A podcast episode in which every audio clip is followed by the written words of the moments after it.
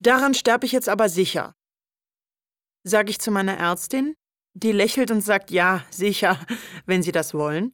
Sie können aber auch weiterleben und hundert werden und sehen, wie Ihre Enkel heiraten und Ihre Urenkel auf die Welt kommen, aber nur, wenn Sie wollen. Und dann tippt sie so gegen die Spritze, so wie in den Filmen. Die Spritze zwischen den Fingern in der Höhe und eine Flüssigkeit drin und in mir eine Kanüle und ich entscheide mich und ziehe mich an und vorher den Schlauch aus meinem Arm. So stehe ich an der Ecke und warte auf den Bus. Meine Kinder, die Enkel, ihre Hochzeiten, die Kinder der Enkel, mein hundertstes Lebensjahr und bin erstmal nicht hundert, sondern nur da.